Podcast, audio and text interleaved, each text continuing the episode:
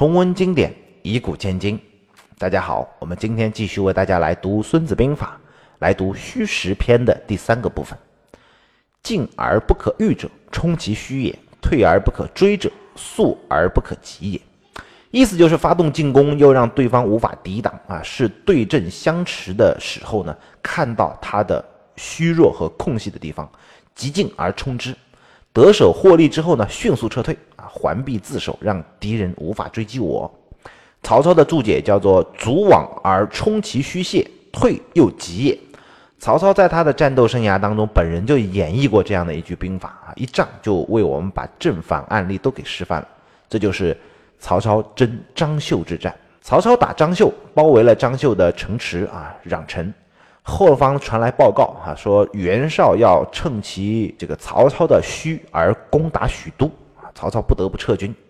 撤军就是要先把敌人打个晕头转向，然后迅速撤退。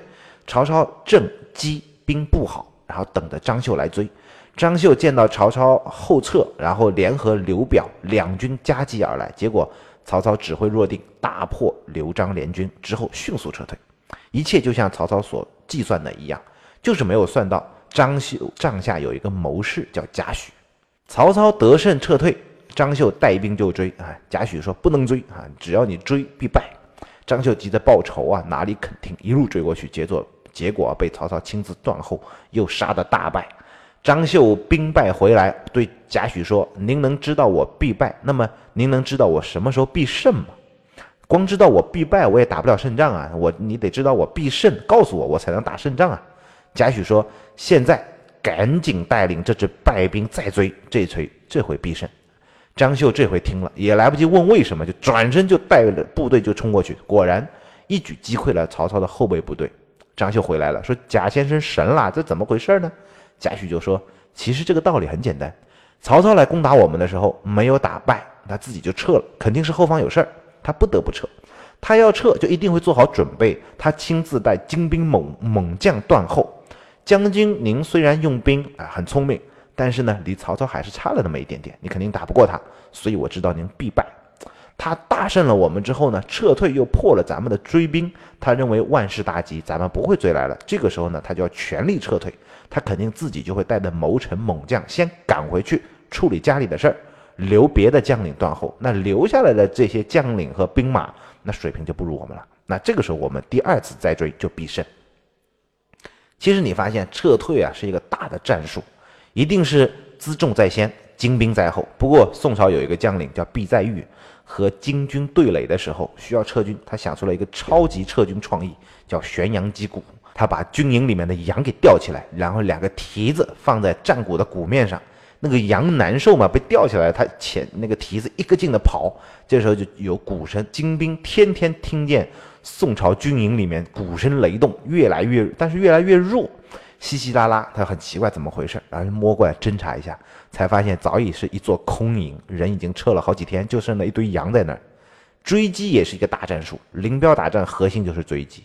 林彪的战术原则里面就是有一点两面三三制四快一慢三猛战术。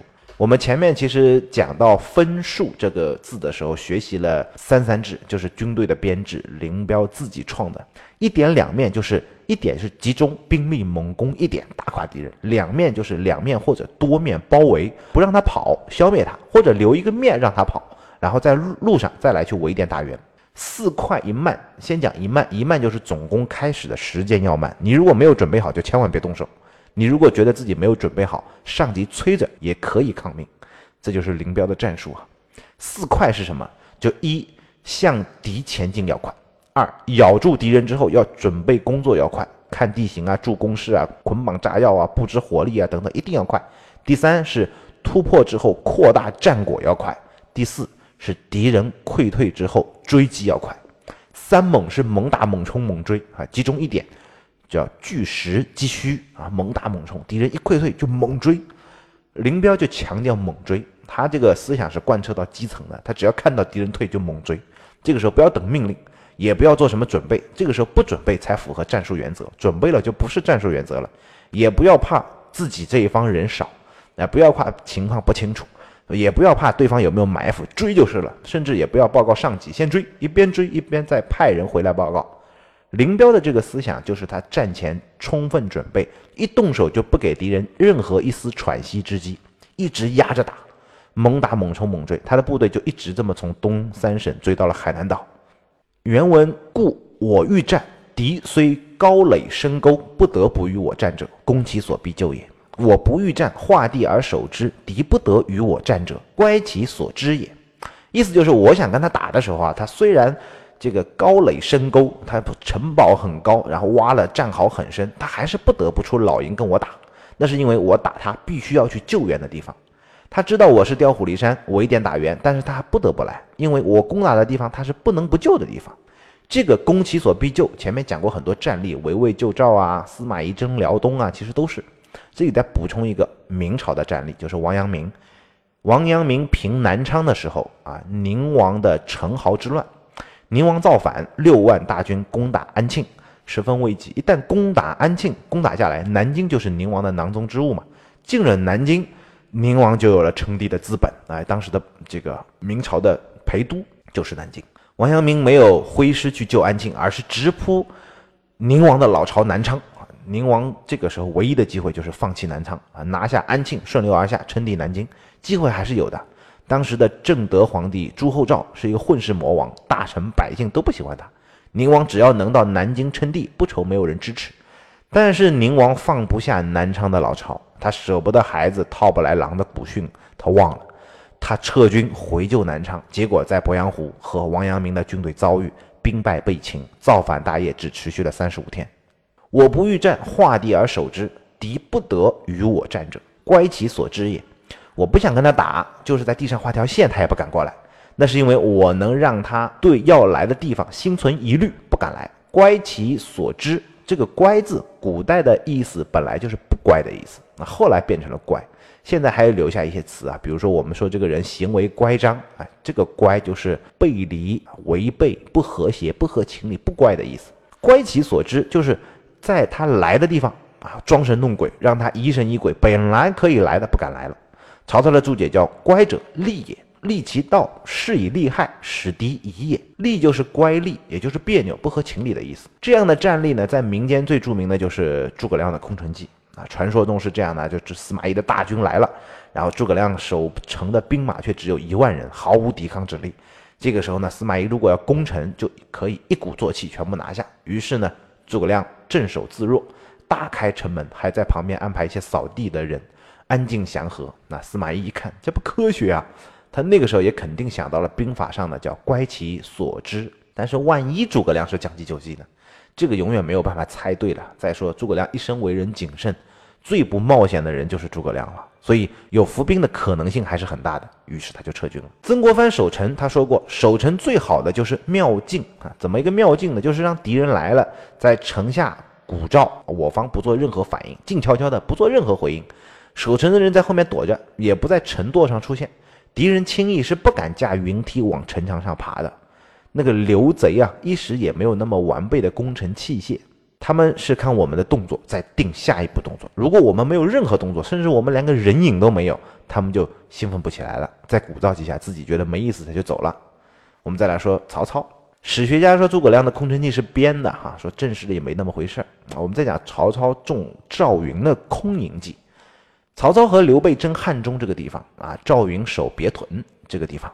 啊，带了几十骑出营查看地形，偶然遇到曹操的大军。啊，赵云且战且退，曹操大军一路追来，然后等到赵云退回营中，大开营门偃旗息鼓。曹操一看，面临两个选择，一个就是赵云用了兵法当中的一条，叫乖其所张，使敌不得与我战也。啊，就是装神弄鬼想把我吓走。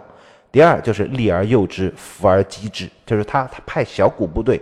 佯败来诱我前来，然后设埋伏消灭我。曹操用《孙子兵法》来去思考，在两个选项当中选一个，这一仗怎么能进行计划呢？如果是赵云安排的，如果不碰见他，那我们根本不可能来。所以呢，是他为主，我为客；他为实，我为虚。所以呢，这时候不能打。于是曹操就退兵了。所以实际情况啊，在战争当中往往都是偶然的。但是我们不能说曹操的分析是错误的，他的分析完全正确啊，他的决策也是在当下完全正确的。明明是赵云得手，为什么说曹操是正确的呢？就是不能以一次得失的结果来定决策。领导者一天要做出无数的决策，很多都关系的生死存亡了，很多关系的一些深远的未来公司的影响和变革，所有的决策都要正确，那是不可能的。现实是什么呢？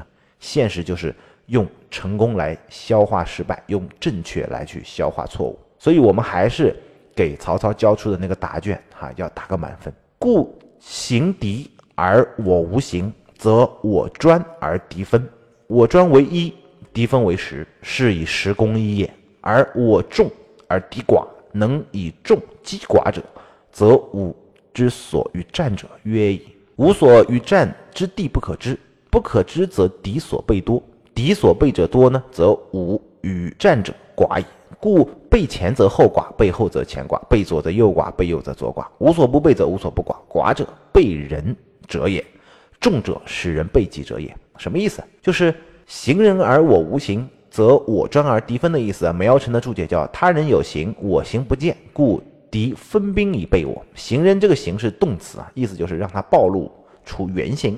用各种侦查手段或者调动敌人，让他暴露出自己的实情，对他一目了然。比如说我们熟悉的火力侦察，我们先打他几枪，看他反击的火力点在哪儿。这个侦察不是盲目的调查，而是有目的的去验证。拿破仑打仗战前他就会反复思考，脑子里去演习各种情况，好几个月，我怎么样，敌人才会怎么样，然后敌人会在哪设营，在哪埋伏，在哪条线上行军，有几种可能性。到了战场上，他他不是派侦察兵说我们去侦察一下敌情。而是明确地告诉每一支侦察兵，具体从哪里看看有没有敌人。也就是说，拿破仑的侦察不是漫天撒网的侦察，而是直接派出去到具体的地点和路线，验证或者推翻他自己的判断。我无形是隐蔽自己的行动和意图，让他看不出来我的军形，不知道我的虚实，这样他就要处处分兵来防我，而我能集中火力对他虚的地方打下去。所以我专而敌分。我专为一，敌分为十，是以十攻一，则我众而敌寡。我专为一，所以人多；敌分为十，所以人少。这个十和一不是人多的十，人少的一。同样的人分成了十个部队，和我同样的人聚集在一起的意思。张玉的注解叫：我能见敌虚实，所以不劳多备，能集中兵力为一。敌则不然，他看不见我的军形啊，所以他要分十处防备我。所以我就是以十倍的兵力来对付他了，所以我怎么打都是人多，他怎么打都是人少啊。这个在谋攻篇其实有过哈，叫用兵之法：十则围之，五则分，五则攻之，倍则分之，敌则能战之，少则能逃之，不弱则能避之。总之，一定在兵力上要占绝对优势才去跟对方打。双方兵力怎么办呢？如果相当的话，就是靠虚实嘛。避实击虚，让敌人分兵备我，他分散我集中，然后我攻其一点，那就以十击一了。林彪的一点两面三猛挡住两面，其中一点猛打猛冲猛追啊，两面或者多面布阵，敌人都得多面防备，集中猛攻一个点他就挡不住，只有猛打猛追猛冲，一点喘息之地都不留余地给他，才能赢。能以众击寡者，则吾之所与战者约矣。约就是少的意思啊，就是有限。我们对于敌人的虚实一目了然，能集中兵力，而敌人不知道我会从哪儿来，要处处分兵把守。那这个时候能跟我们对战的敌兵就很少了，我们就能以众击寡了。无所与战之地不可知啊，不可知则敌所备者多。这段话的意思是什么呢？就是敌人不知道我从哪来，也不知道交战的地点在哪儿，他需要分兵防备的地方就很多，他准备的越多，其实就准备的越少。因为他能投入和我战斗的兵力就越少。如果他加强前面的防备，后面就会弱；加强后面的防备，前面就会弱；加强左边，右边就弱；加强右边，左边就弱。所以前后左右到处都防备，到处都很弱。寡者被人矣，众者使人备己者也。意思就是兵少力薄，是因为被动的戒备敌人；兵多力强，是因为能使敌人到处戒备我。杜牧的注解叫“所备所占之地，不可令敌知之啊！我行不懈，则左右前后远近险易，敌人不知，亦不知我从何处来攻，何处会战，故分兵撤位，处处防备。行藏者众，分多者寡，故众者必胜，寡者必败。备前则后寡，备后则前寡，备左则右寡，备右则左寡。无所不备则无所不寡，这是最本质的道理。做事情也是一样，你只能选一头做，你不能哪头都想占，哪头都想占，最后就是一头也守不住。但是人都贪嘛，占了一头就想占另外一头，最后就会丢掉所有的一切。这是虚实的第三个篇章，也是我们今天和大家讲的主题。我们下期再来讲虚实的第四个部分，下期再见。